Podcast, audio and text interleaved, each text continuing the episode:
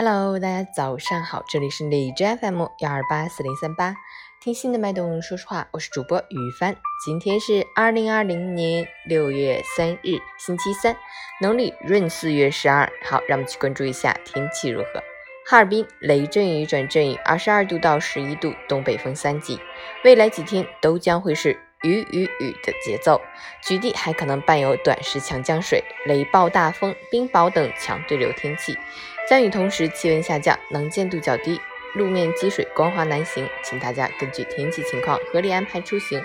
外出随身携带雨具，注意交通安全。截至凌晨五时，海市的 AQI 指数为三十七，PM 二点五为二十四，空气质量优。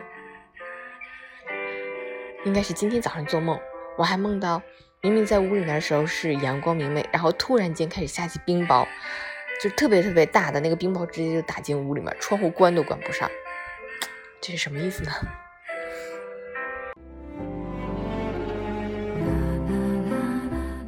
美文分享：每个人都有自己的优势，也有自己的短板。不管你多厉害，也总有不如人之处；不管你多得意，也有无助和失势之时；不管你多优秀，也总能找到强于你的高手。所以，做人不要夜郎自大，做事也不要妄自尊大。不要因为比别人多读了些书，就觉得自己才高八斗；也不要因为自己取得了一些小成就。就沾沾自喜，更不要觉得自己有多了不起，就瞧不起其他任何人。当你谦虚地向人求教和学习，甚至拿出不耻下问的态度，才能变得更加见多识广，也更有益自己的提高和进步。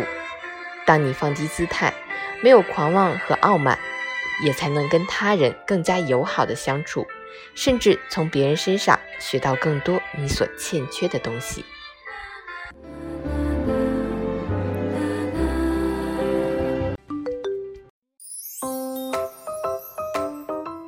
成语简报：世卫组织新冠病毒毒性并未减弱，加强防控措施仍是防止疫情扩散的关键。武汉近九百九十万人接受核酸检测无确诊，检出无症状感染者三百名，追踪密切接触者一千一百七十四名。陕西西安高新区南窑头小学二十一名教师联名举报校长陈某某滥用职权、克扣工资等行为。涉事校长已停职。装修公司惩罚员工生吃蚯蚓，负责人被刑拘，曾声称要起诉泄露视频员工。端午节放假安排：六月二十五日至二十七日连休三天。广州中小学暑假时间定了，广州中小学七月二十二日起放暑假。人民银行会同相关部门开展了证明事项清理工作，共取消户口迁移证明等证明事项十一项。贵州茅台市值超越工商银行，荣登 A 股总市值第一位。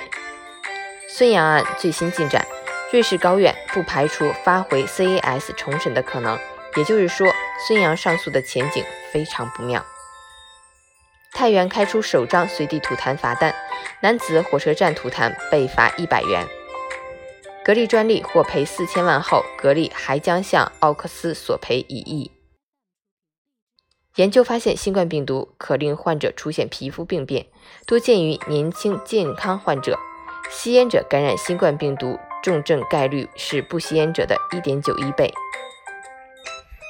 世卫组织。刚果金爆发第十一轮埃博拉疫情，已六人感染，四人死亡。